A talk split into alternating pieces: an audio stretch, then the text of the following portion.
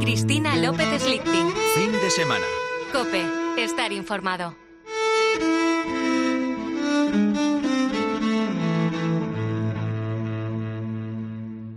Recuerde el alma dormida. Avive el seso y despierte contemplando cómo se pasa la vida. Cómo se viene la muerte tan callando. Cuán presto se va el placer. Cómo después de acordado da dolor. Cómo a nuestro parecer cualquiera tiempo pasado fue mejor. Pues si vemos lo presente como en un punto se es sido y acabado, si juzgamos sabiamente, daremos lo no venido por pasado. No se engañe nadie, no, pensando que ha de durar lo que espera. Lo presente en un punto es sido y acabado, dar lo no venido por pasado. Lo que se espera no ha de durar más que lo que se vio. Más de cinco siglos después nos siguen conmoviendo las coplas de Jorge Manrique a la muerte de su padre y de hecho era lo que más yo creo ha leído en la vida mi propio padre. Y si nos vuelven caviladores es porque no hay que hacer más humano, ni más baldío, ni más furioso que la lucha contra el tiempo. Nos desasosiega desconocer las razones de su mecánica. Solo lo vemos llegar, apenas nos roza y ya está yéndose. Y por eso nos desvivimos en el intento de detener el mundo, de atrapar, aunque solo sea un instante, un soplo para guardar memoria de que en ese momento estuvimos vivos y evitar así que se disuelva en la nada. Con ese propósito nos hemos provisto de todo tipo de mañas, de técnicas y de artilugios para salvarnos de la devoración del tiempo. Ese ha sido, y no otro, el cometido prioritario de la pintura, la narración, la música, el cine, pero hay que reconocer que tal afán solo lo ha cumplido la fotografía.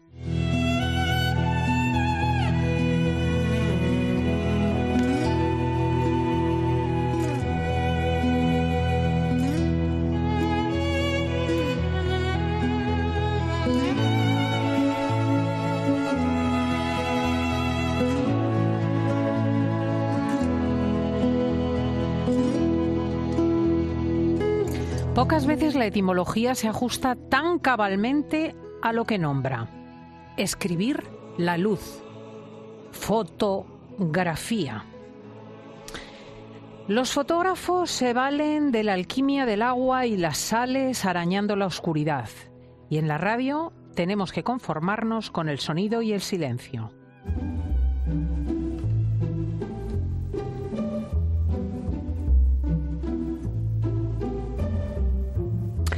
Por remontarnos al momento en que el tiempo empieza a tornarse amarillo, hubo un periodo de nuestra historia reciente en el que la fotografía sonora de España era esta. Españoles, Franco ha muerto. El gobierno que voy a presidir no representa opciones de partido, sino que se constituirá en gestor legítimo para establecer un juego político abierto a todos. Manifestamos a la nación española que queda proclamado rey de España, don Juan Carlos de Borbón y Borbón. Y cuando acabo de sancionar como rey de España la constitución aprobada por las Cortes y ratificada por el pueblo español. todo el mundo!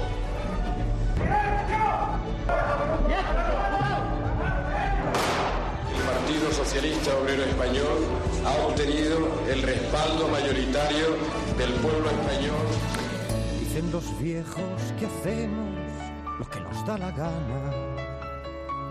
Y no es posible que así pueda haber. Afinando el ojo y el oído, la España de la década de los 70 y los 80 del siglo pasado también sonaba así.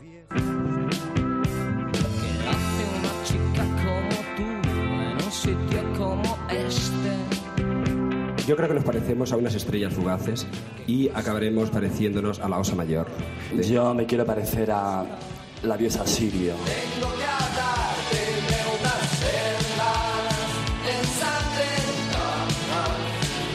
¡Cojero! El que no esté colocado, que se coloque y al loro.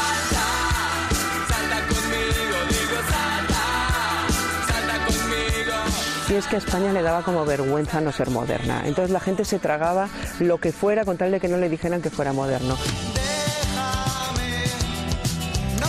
Los españoles enfilábamos el fin del siglo envueltos en un manifiesto deseo de modernidad. Eran los años burbujeantes de la movida, de los cambios, de los sueños, pero la realidad, casi siempre más compleja, tenía otras esquinas, en sombra.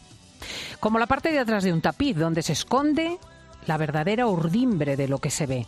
Una realidad a la que estábamos volviendo la cara, pero que en el fondo nos revelaba a nosotros mismos. Y todavía se oía su eco.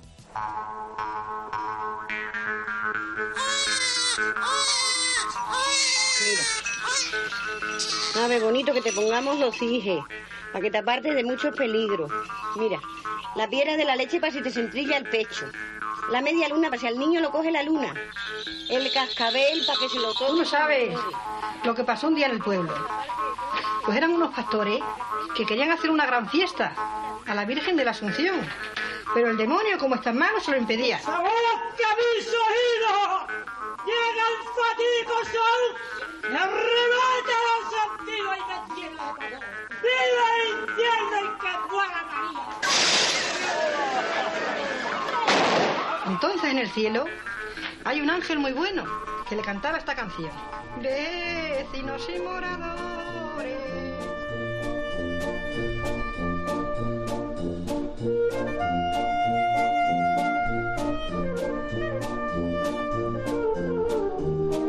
Solo hacían falta unos ojos que supieran mirar esa realidad con asombro y embeleso y sobre todo con un infinito respeto a todas esas escenas y su sentido. Y afortunadamente esos ojos aparecieron detrás de una cámara de fotos para dejarnos un museillo de instantáneas en las que ya están para siempre, a salvo del tiempo, los gozos y los pesares de quienes se dejaron retratar en los momentos más cruciales de su vivir diario, que también es el nuestro. Esos ojos me están mirando ahora mismo, doña Cristina García Rodero. Muy buenos días. Hola, buenos días. Qué bonito lo que habéis escrito, me encanta. Exactamente lo que pasó, ¿verdad? Pero dicho con poesía. Porque lo ha dicho nuestro Jesús García Ercilla, que, es, que es quien escribe en el programa. Y con sabiduría. Y con sabiduría. Con esta musiquilla del paso doble, eh, yo suponía además que, que, se le iban a ir los pies, porque una de sus pasiones es, Cristina, bailar. Bueno, es lo primero que sentí cuando era niña. Y, cuando me dan una buena noticia me pongo a bailar yo solita. No necesito a nadie. Doy saltos y bailo, eh, sí, para celebrarlo. Y siempre digo que algún día dejaré las cámaras y me pondré a bailar con la gente. Ya lo he hecho en Cerdeña, que era una danza como una sardana, porque allí estuvieron los, los aragoneses, los catalanes aragoneses. Y, y, es muy parecido. Y pude, pude meterme, ya era de noche, era muy sencillito el paso y a disfrutar. Y a disfrutar. En la vida hay que disfrutar como sea. Absolutamente. Y si la gran fotógrafa Cristina García Rodero no ha podido dedicarle más tiempo al baile, es porque efectivamente eh, ha hecho una entrega casi absoluta a ese arte en el que es una referencia mundial. Más de 50 años mirando el mundo a través de una cámara de fotos. Eh, la verdad que dicen los expertos que la fotografía de España no sería la misma sin la obra de Cristina García Rodero, la primera española en formar parte de la prestigiosa agencia internacional Magnum, pero además creadora de una obra extensa y muy cargada de sentido. Y vamos a usar de hilo conductor el último libro que ha publicado, que es una retrospectiva de estas cinco décadas de trabajo y se titula Ser fotógrafa, un regalo de la vida de JDJ editores. Doña Cristina, ¿qué le ha regalado la fotografía? A mí muchísimas cosas. Me ha regalado el, el, aprender a vivir, el aprender a compartir, el abrir los ojos, el abrir la mente, el, el tener retos en la vida, el tirar para adelante como fuera, el, el adaptarme a las circunstancias que sean, el soportar a veces a muchos borrachos, eh, que te ven sola y, y, no tienes dueño, como no tenía dueño, me decían, ¿no? Pues, pues valía para todo. Eh, han sido cosas buenas y cosas malas. Yo, como siempre, me quedo con lo bueno, que ha sido más y mejor. Pues, pues yo creo que ha sido un aprendizaje de, de la vida, un aprendizaje de vivir, simplemente, ¿no? De compartir, de, de conocer. La verdad es que mm, para una mujer de su generación, acaba de pasar los 70, eh, ciertamente la vida ha sido extraordinariamente rica y culta, mm, digamos sin duda más que la media. Eh, ahora me estaba comentando que volvía de fotografiar los carnavales de Brasil, de Alemania, de Basilea en Suiza, de decenas de lugares y que está haciendo un libro sobre los carnavales. Claro, para usted el globo será un pañuelo. Eh, pues no te enteras, no te enteras, te enteras más del dinero, ¿no? De lo que cuesta un billete, que de lo lejos que está, a lo mejor por horas, ¿no? Porque algunos vuelos requieren 18 horas, pero vas allá donde crees que puedes hacer algo que merece la pena. La verdad es que ella es un regalo, es un regalo para los españoles porque gracias a sus fotografías eh, tenemos la conciencia del lugar de donde venimos y desde el que podemos mirar al mundo. Y, vamos a bucear un poquito en esta pasión. Su, su interés fue la, fue la fotografía, iba a decir la pornografía, desde este cuenta cómo tengo la cabeza. Sí. es una herencia de su padre, ¿verdad? Bueno, no, era ver feliz a mi padre. El ver cómo que, quería que quedara aquello como un recuerdo de los buenos momentos que pasábamos juntos de vacaciones.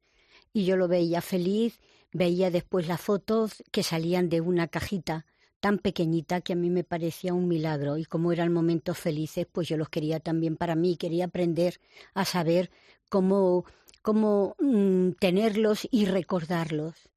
Esto era en el Puerto Llano natal y hasta que no acabó el bachillerato no tuvo su primera cámara de fotos. Sí, Sí, había una rifa y como era tan tímida vendí muy pocos. Los tuvo que comprar mi madre los boletos, ¿no? y me tocaron a mí y me compré una, una camarita en Ceuta y al pasar por la aduana el guardia civil me dijo, ¿y esta cámara bonita? Y yo le dije, un regalo de mi tía y me hizo una caricia en la cabeza y me dijo, bueno, por ser la más chiquitilla, pasa. Eso me dijo. Pues fíjese ese guardia civil que, ojo, luego sus padres le acabarían regalando una ampliadora, convirtió la mm. casa en un laboratorio mm. y mm, dice Cristina que, que, no se consideró fotógrafa hasta que no supo hacer todo el proceso de revelado. Eh, ¿Qué tanto por ciento de una foto depende del clic del disparo? ¿Y cuál de positivar los negativos? Pues bueno, las dos cosas son importantísimas. Para mí eh, eh, lo más importante es el momento de la toma. Eh, si estás haciendo reportaje, el momento justo, si estás haciendo un retrato, saber entender al, a quién estás fotografiando y sacarle todo lo que puedas de su personalidad, ¿no? Que, que la gente también de fuera pueda comunicarse con él de alguna manera, pueda, pueda leer en sus rostros, porque un rostro es un paisaje lleno de múltiples accidentes, buenos y malos, ¿no? Y te, te traslada al momento que tú estás viviendo, el lugar de donde vienes, se leen en las, en las arrugas. Y, y, se me están olvidando la, lo que me estaba preguntando. No, no, que sí, que, que, es tan importante el ah, revelado como el clic. Sí, sí, el clic para mí es lo más, lo más importante, porque significa que es el, el, lugar que tú has escogido para estar, el momento en que tú has querido estar, con la óptica que has querido utilizar, el punto de vista que has tomado, cómo te sabes mover con la gente, cómo llegas a poder tener empatía, ¿no? O cómo ser rápido y salir corriendo, porque si no entorpeces lo que estás haciendo. Entonces el momento de la toma para mí es pura sabiduría, pero después si hay un buen, un buen negativo, pero hay alguien que no sabe positivar, eh, pues puede destruir la copia, la puede vulgarizar. Sin embargo, si hay algo sencillito y hay un laboratorio que lo sabe entender y lo puede hacer muy bien, la copia parece realmente de un gran profesional. Y yo he intentado encontrar, estuve revelando 20 años, en un, eh, primero en una cocina, después en un cuarto de baño y no entraba ya a, mis pobres hermanas, que era, cuando estudiábamos, ni se podían bañar casi. Y bueno, entré en contacto con un laboratorio que llevo ya 30 años, también un ayudante por medio que que fue maravilloso, que ahora está de profesor en la Facultad de Bellas Artes, Rafael Trobat, y ese para mí fue una ayuda tremenda, pero también le pasaba lo mismo en laboratorio, en un lugar pequeñito, hasta que ya contactamos con Juan Manuel Castro Prieto, y mira, esta mañana he estado con él viendo las copias de la exposición de, de España Oculta que lo volvemos a reeditar, y que se expondrá en el Círculo de Bellas Artes, y eran unas copias tan maravillosas, y él se pone también en el, en el lugar del fotógrafo, se adapta a cómo tú eres, a cómo es la copia, para sacar unas imágenes en un metro veinte por ochenta y es un gustazo verlas a ese tamaño. La verdad con que esa es para calidad. todos nosotros una gran oportunidad porque las nuevas generaciones quizá no sepan el enorme valor que tiene la España oculta, el libro que saca en su momento Cristina García Rodero, recuperando eh, todo el tejido nacional. Y vamos a ver una exposición en el eh, Bellas Artes de Madrid, en el Círculo de Bellas Artes, y el libro reeditado. O sea que a lo largo de los próximos meses os iremos avisando. Es curioso que, que esta gran fotógrafa, en principio, lo que estudió eh, fue Bellas Artes en la Complutense. Sí, y fui feliz, absolutamente feliz. Yo encontré mi vocación que yo creo que eso es una de las cosas más importantes para cada persona, porque si haces lo que te gusta, lo vas a hacer bien. Por encima de todo, lo vas a terminar haciendo bien. Pero si eres infeliz, desgraciado con lo que estás haciendo, lo que estarás deseando es que suene la hora y, te puedas ir a tu casa y te olvides del trabajo. Yo recuerdo que cuando estudiaba Bellas Artes eh, me lo pasaba tan bien que me quedaba trabajando hasta muy tarde y siempre venía el, el conserje a última hora de la tarde a ver quién, quién quedaba, quién no quedaba cerrando las aulas y siempre me decía lo mismo, Cristina, un día te vas a quedar encerrada, un día no te voy a ver y te vas a quedar encerrada. Yo decía, bueno, no pasa nada, pues espero al día siguiente, no pasa nada. No. Ahí estuvo estudiando, por cierto, tuvo de profesor al gran Antonio López, al pintor, Mm. eh, frecuentaba el Museo del Prado, por lo tanto, su mirada está llena de Velázquez, de Goya, el Greco. Terminada la carrera, consigue una beca y va a Florencia. Y curiosamente, ahí se despierta un profundo deseo de conocer realmente España. O sea, allí en Italia nace en realidad el germen de lo que luego sería la España oculta. Sí, yo creo que nace por tristeza, por soledad, por añoranza. Era la primera vez que estaba separada de las personas que yo quería y de mi país, que, que yo lo amo. Y, fue el pensar en él, ¿no? ¿Qué hago yo aquí? Fíjate qué tonta era, pero es que tenía 23 añitos, mal, poco vividos. Y, yo echaba tanto de España y empecé a, ver libros y a ver exposiciones de fotografía que aquí apenas si había libros, no había nada.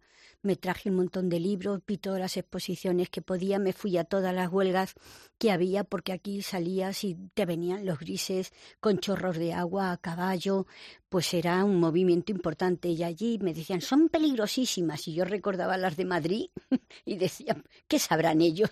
¿Qué sabrán ellos? ¿no?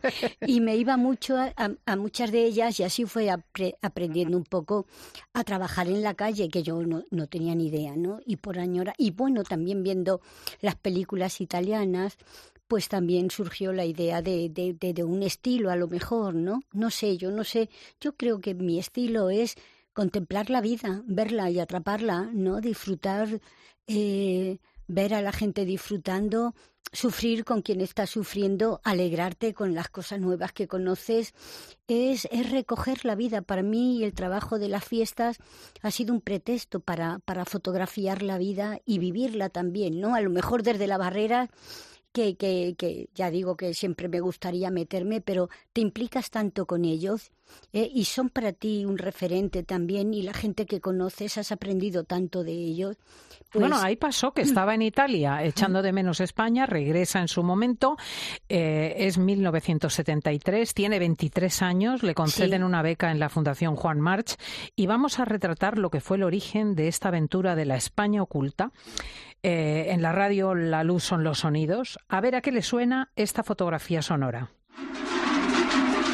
Almonacid del Marquesado es un pequeño pueblo de 700 habitantes cercano a Tarancón, en la provincia de Cuenca. Aquí tiene lugar anualmente una fiesta, la Endiablada, que en esencia se reduce al ir y venir de los diablos por las calles. En aquel tiempo, las mujeres que daban a luz tenían que ir a purificarse en el templo la primera vez que salían de su casa después de dar a luz. Nosotros nos reunimos el 17 de enero en mi casa, casa del Diablo Mayor. Luego ya la víspera, pues aquí tenemos los diablos costumbre de hacer un, una comilona. Quisiera, Virgen María, penetrar en donde moras por estar a todas horas cantándote poesías, para que tú bendijeras. La endiablada de Almonacid del Marquesado en Cuenca fue la revelación para Cristina de una España que pareciera contracorriente de lo que se entendía por modernidad. Y lo que le cautivó eh, fue la fiesta, no tanto la fotografía, sino la fiesta en sí misma. ¿Qué descubrió en esas fiestas? Bueno, el, lo que significaba para la gente, cómo lo vivían. Recuerdo que no tenía coche, tomé un autobús, tuve que hacer escala en Tarancón, después otro autobús, llegué ya tarde, ya estaban dentro de la iglesia. Los cencerros, que es para espantar los malos espíritus siempre y para traer cosas buenas, eh, sonaban que el eco el eco te, aturdía desde el sonido de tantos hombres con cuatro o cinco cencerros enormes que llevan, pero ante la imagen de San Blas lloraban con los brazos abiertos, ¿no?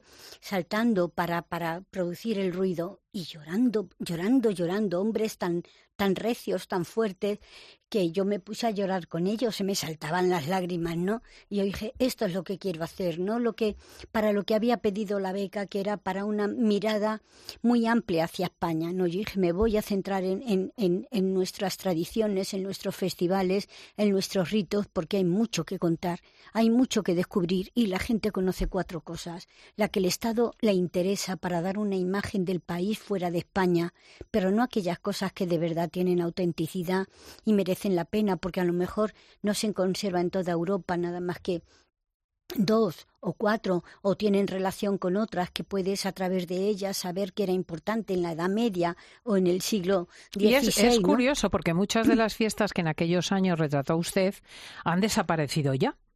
Otras se han potenciado, sí, otras se han sí. potenciado, pero muchas han desaparecido. Mira, la fiesta la hace sobre todo la juventud, que es quien tiene ganas de vivir, ¿no?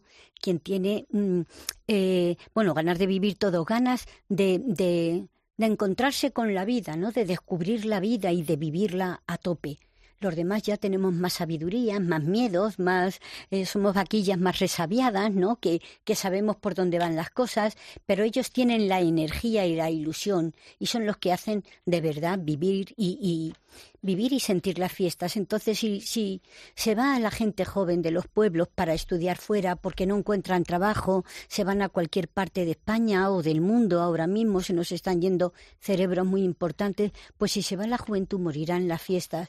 Pero también eh, lo que yo lo que yo hacía en mi época pensaban que era un eh, ¿cómo decir?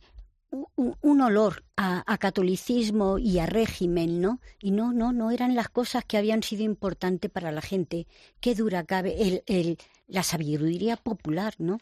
Eh, qué dura, duda cabe que el Estado y la Iglesia se unieron y, nos dominaron. Hacíamos lo que, que ellos querían, si no, pues, pues recibía tu castigo, tus críticas y, y eh, poco a poco han ido eh, ampliándose con la participación de la mujer, que ha sido importantísimo, y también el, el, el, las autonomías fueron fundamentales porque ya no eran piezas de museo ni eran olor a dictadura, sino que eran las raíces de esa tierra, eran eh, eh, saber que eras de, esa, de esa tierra y que tenías esas características y que tenías esos tesoros y que venían de no sé dónde. Entonces, en ese sentido se han potenciado muchísimo. Después las carreteras han mejorado tanto, los coches, hay tantos, los móviles tantísimos, las cámaras.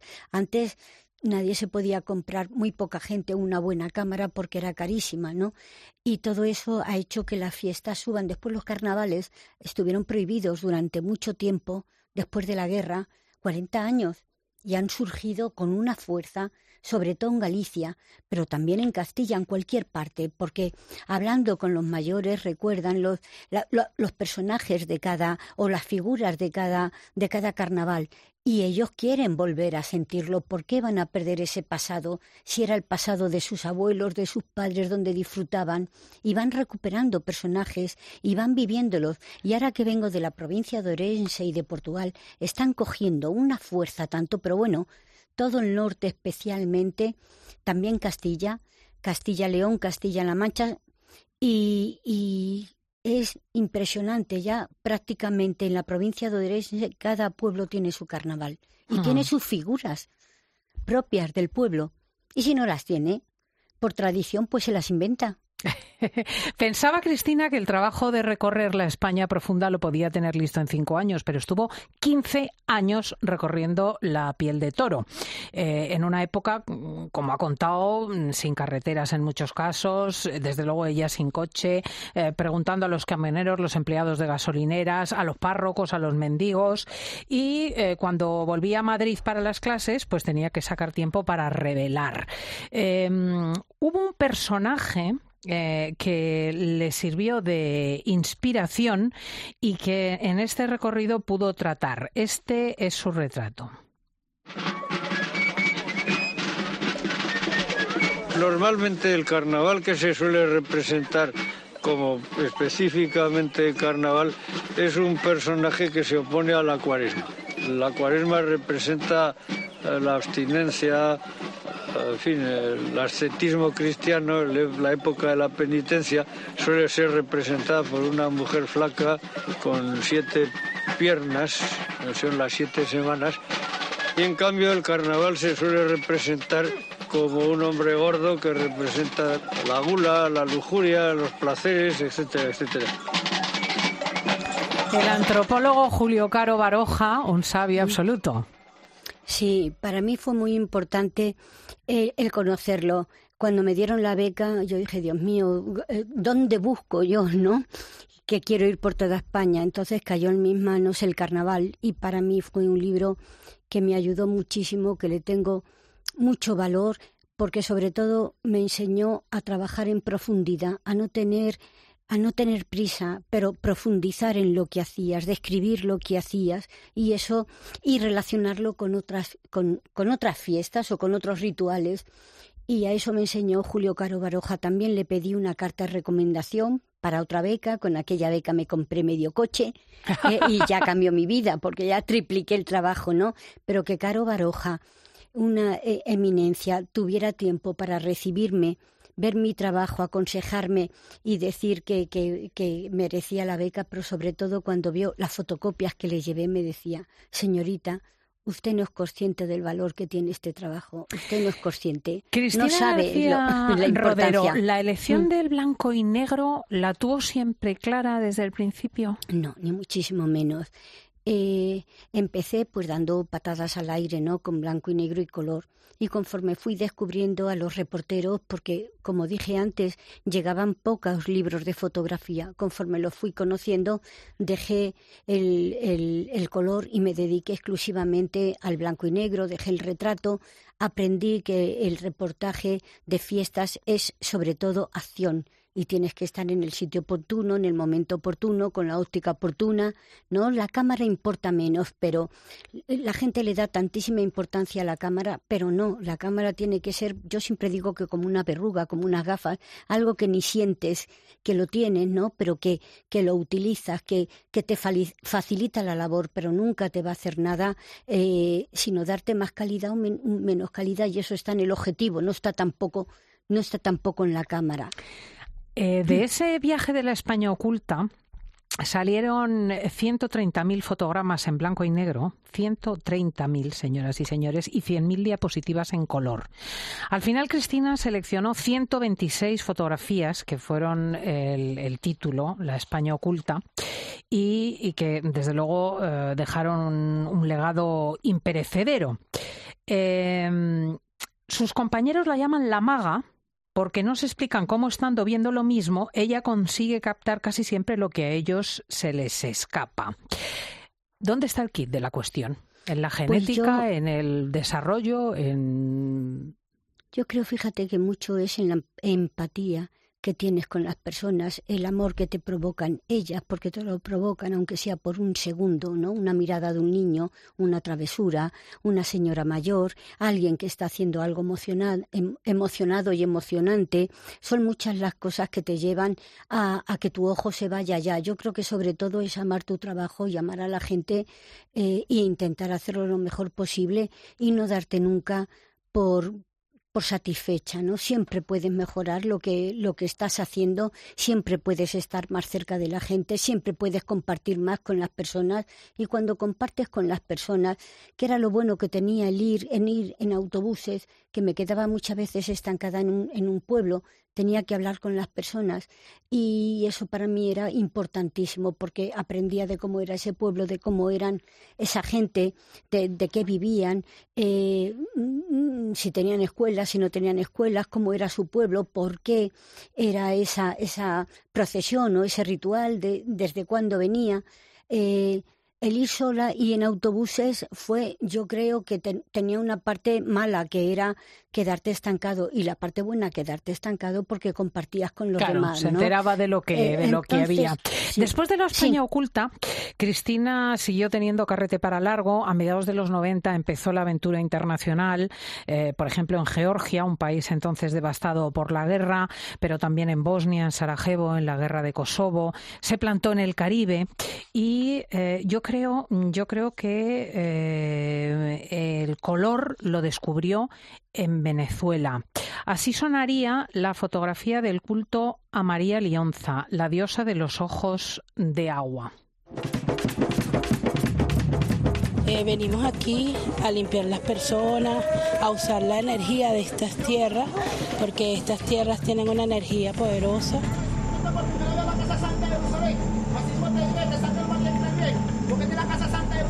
Yeah, yeah, yeah, yeah. My father preached your offspring. Debe de impresionar ver a un palmo de la propia cara a una persona en trance. Sí, mira, se me están poniendo los pelos de punta. Sí, los pelos de punta y además qué buen qué buen momento habéis escogido, ¿no? Eh, a mí me costó entender el trance. Empecé primero con, con Haití y después con Venezuela, casi al mismo tiempo, ¿no? Solamente que en Venezuela todo todo es en un en una montaña, en sorte y además son encantadores o, el recuerdo que yo tengo de ellos, ¿no? El cómo te dejaban el, el poder fotografiarlos, tenías que pedirles permiso porque eran sus, sus rituales particulares, ¿no?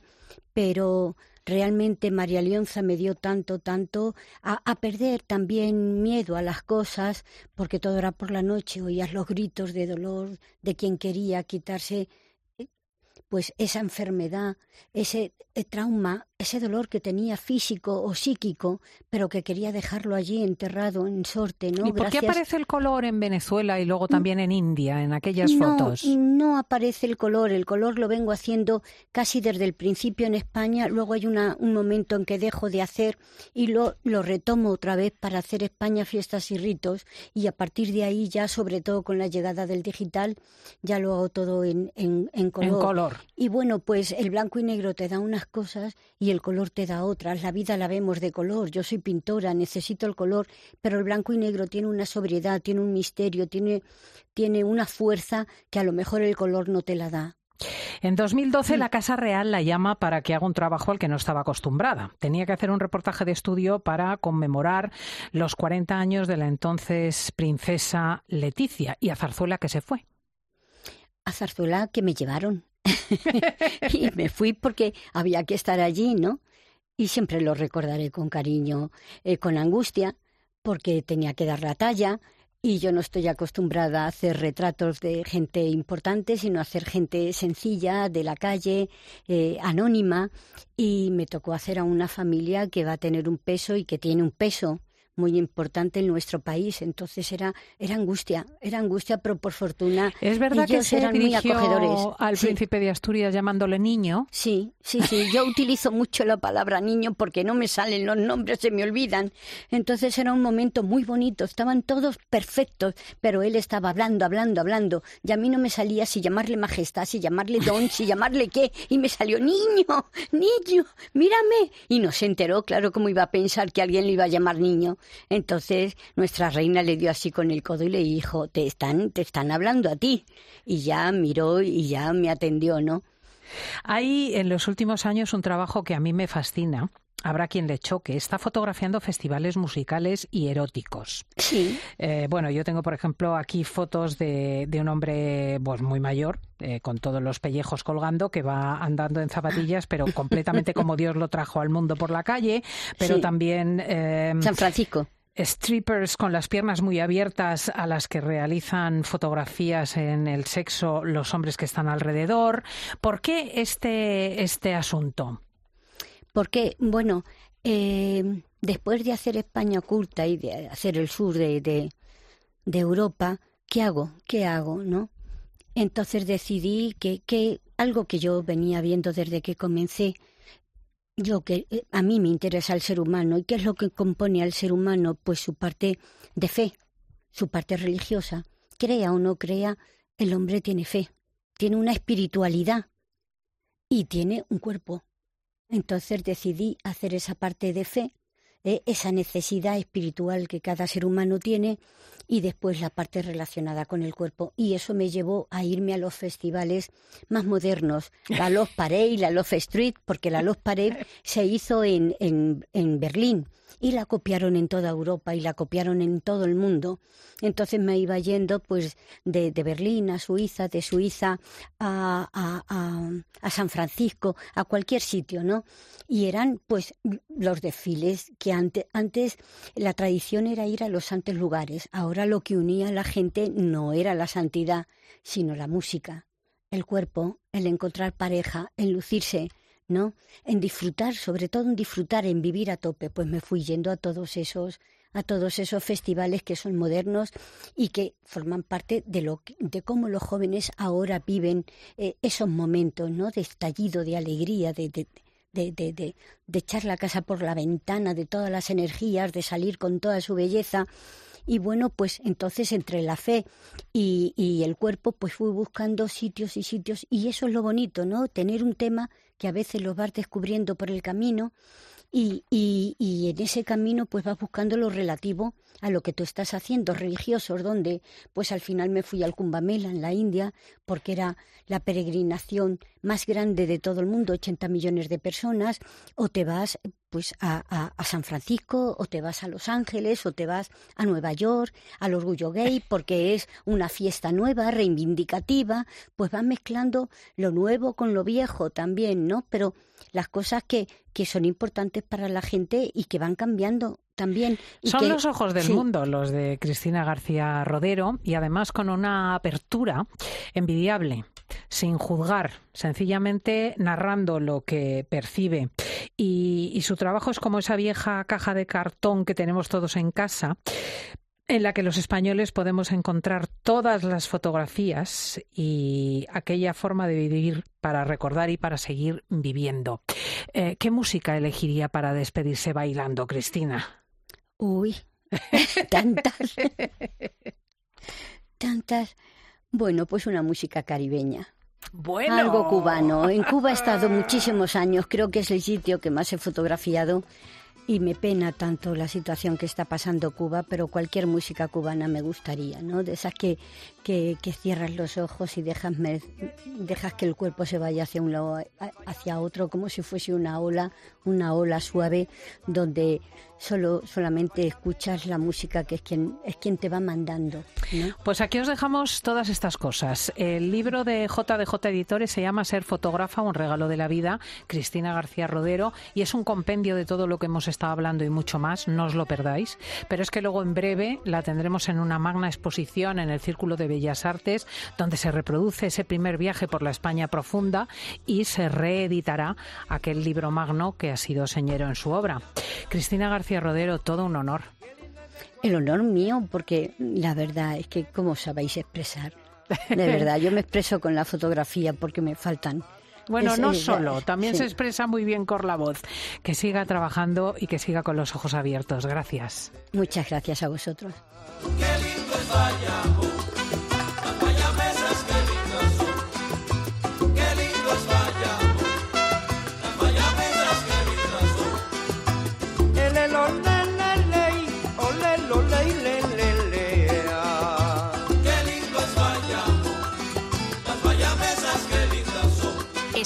fin de semana. Con Cristina López Slichting.